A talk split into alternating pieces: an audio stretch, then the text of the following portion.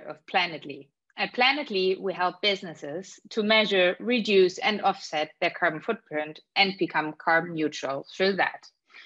In the climate chat, uh, I'm talking with people about their personal journeys to the sustainability world. So we're not so much talking about scientific facts or other things, but really about the personal side of things. And today I'm super excited that we have such an inspiring guest with us. She is uh, the founder of Kleiderly. So hello and welcome, Alina Bassi. Alina, hi, great to have you on the climate chat for the people who do not know you yet, who are you and what are you doing in a nutshell? Mm-hmm. Thank you for having me, first of all. Uh, my name is Alina. I am a chemical engineer turned entrepreneur trying to solve the problem of clothing waste in the fashion industry. That is a very big problem.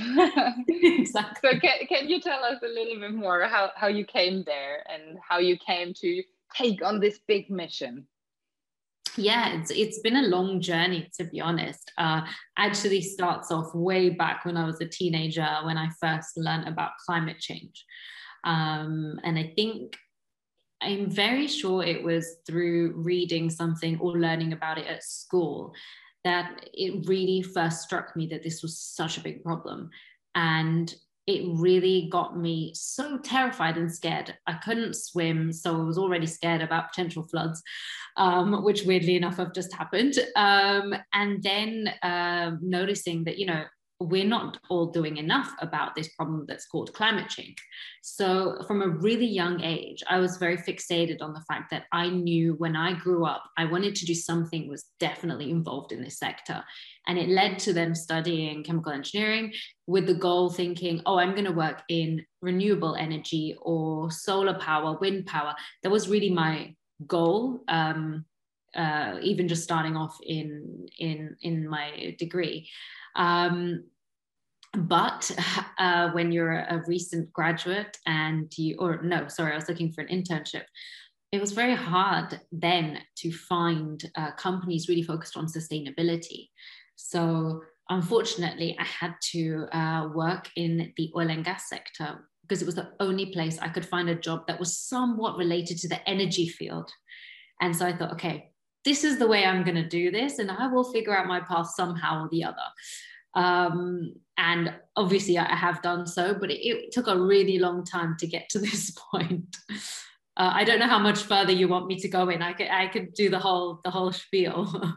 I'm absolutely fascinating because this is so interesting that oil and gas basically, I mean, they were the first industries, and that you needed to work in the oil and gas industry in order to do something with sustainability. I just read the other day that actually the, the term carbon footprint was invented by BP. No way. Yes. Wow. Um, like um, yeah, a few decades ago, basically, right? And they did a lot of, of, of science. So, so how how how was your work there? What have you done there for them? So I started off in uh, something which is uh, called FPSOs. So they're not oil rigs, but they're actually floating platforms. Uh, they're essentially huge floating ships that extract oil and gas from the sea. Um, but they also have um, a chemical plant on top. So you don't just extract and store, you actually store and process the oil, gas, and water on board and then send it to a onshore to be processed further and then you know go through the whole fractional distillation process um, and that was my my sort of area of expertise to begin with and that was really what i was focusing on designing those chemical plants. And it was exciting because it, i had the chance to work with naval architects marine engineers or subsea engineers which is a very different type of um, engineering fields. Um, and then from because we were a consulting firm it took me into the energy consulting sector. So i ended up working in a few different uh, energy consulting firms where we were looking at for example, helping specific oil companies sell their oil assets off the coast of um, I can't remember actually which specific uh, projects we were focusing on, but the work was very varied because it was a consulting firm. And it was only actually in my third job, which was um, at a company called ThyssenKrupp, which every German knows for elevators um, and lifts, but they owned an oil and gas consultancy in London too. Um, and at that point, I was lucky enough that my boss at the time was also really pushing for sustainability and wanted to push to get those sorts of projects into the company. And he, I had mentioned at many points, I really wanted to work in anything that was to do with sustainability. So I, he put me onto some of these projects which were focused on waste and waste to energy. And that was my first chance at getting into the world of waste. And then I never left.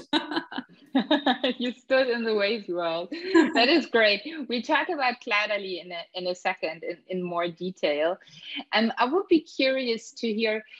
So, I mean, for many years and decades, we've all probably thought that politics in the end will save us, right, from the climate crisis and that it's on politics to do something. Yeah. When was like for you the moment of kind of epiphany when you realized it's not going to happen? It's not the polit the politicians uh, who, who will save us.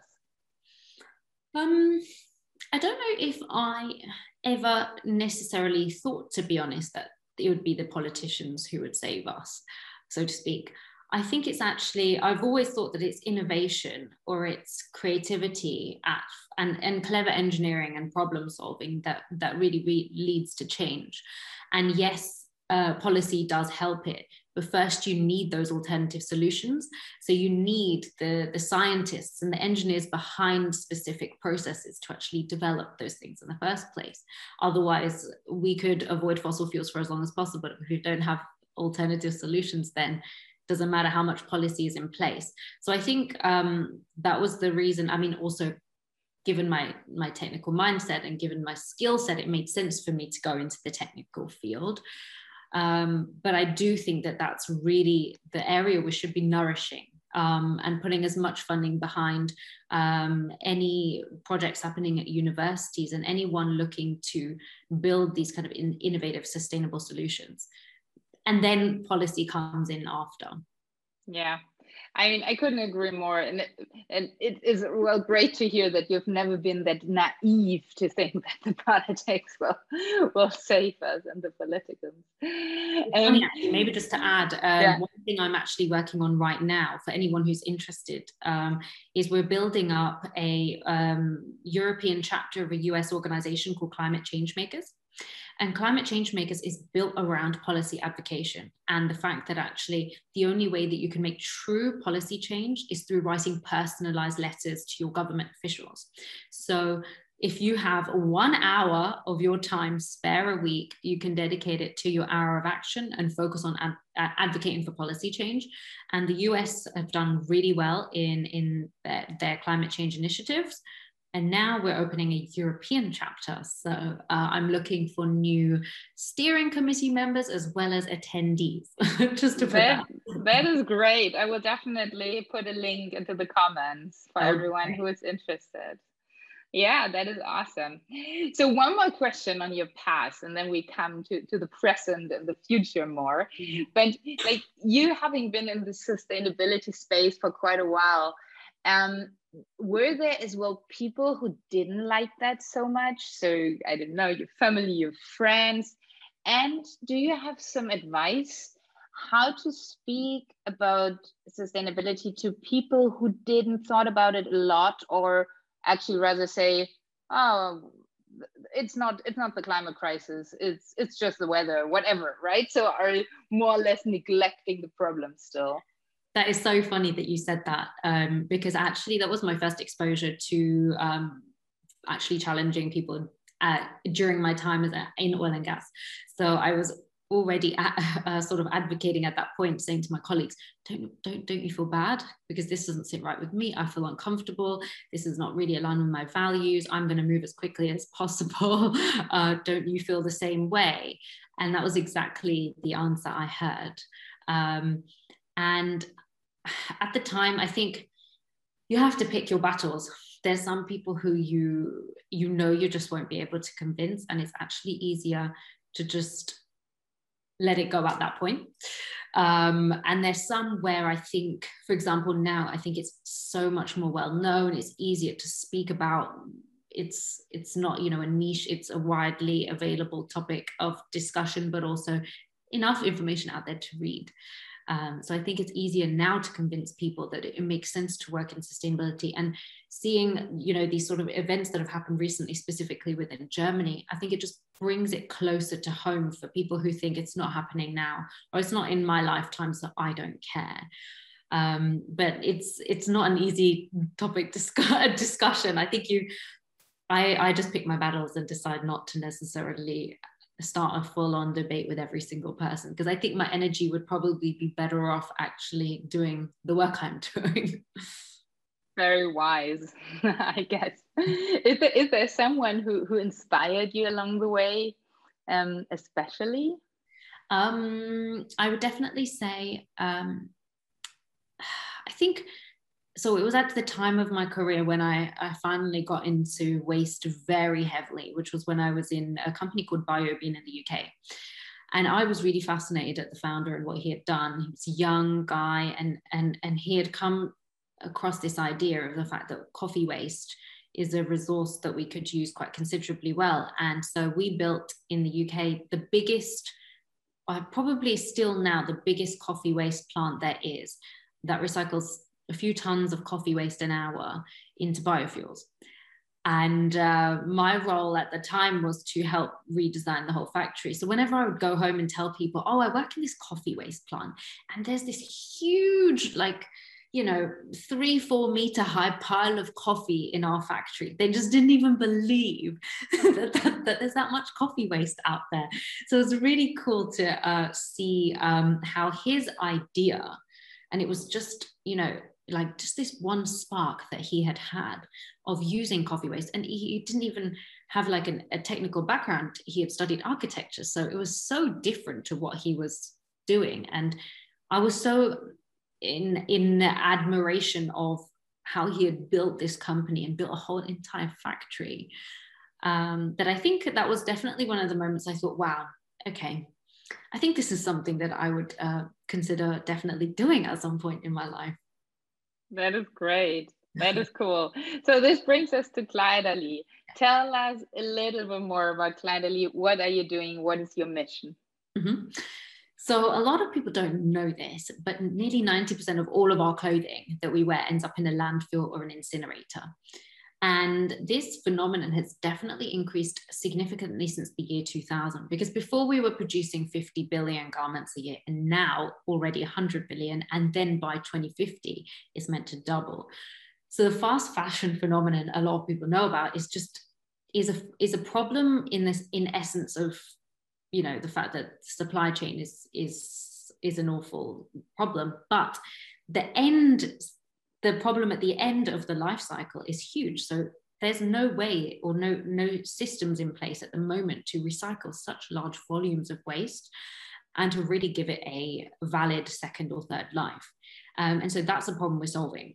We recycle clothing waste into a plastic alternative, meaning that you're solving two environmental problems at the same time because you don't send clothing waste to a landfill or incinerator.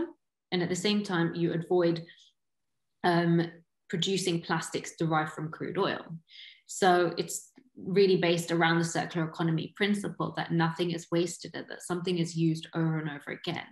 And the material itself can also be recycled. So, for example, to, to simplify it, your old t shirts could become your pair of glasses, which afterwards could become the chair you sit on. So the material itself can be used exactly how you use standard plastics um, in, in standard uh, molding machinery. And eyewear is really the first product that we decided to just essentially show to the world what we can do. Because it's one thing saying, oh, we can do this, that, and the other, but without seeing it, it's very difficult for people's imagination to, you know, to run away. Um, and so we started off with this one product, say, you know, your old t-shirts and now your pair of glasses, but it could also be the chair you sit on, the clothing hanger you put your clothing on, um, your um, phone case, or, or whatever, wherever plastic is used. So that's what we're doing. that is extremely inspiring. And I think a common belief of people is that like the quality is getting worse and worse with every next step of production. Would you say that's true or not so much? Um, I wouldn't say so. I think what, like it's funny. There's always a bit of a discussion every time I say I don't think this is downcycling. I think this is upcycling, especially because the clothing itself is we collect it from the point where it no longer has a life. Uh, so that has gone to a charity, and that charity has said, we can no longer donate this to anyone. It's not of good enough quality. It's got holes, it's ripped. Um, it's just not in its right shape or form. So we're taking it really at the end where it's not going to go anywhere other than a landfill or an incinerator or turn into a cleaning cloth. Um, and then upcycle that into something that actually has a much higher value. And once that's done, we don't have to add many um, raw materials again to then produce something else after.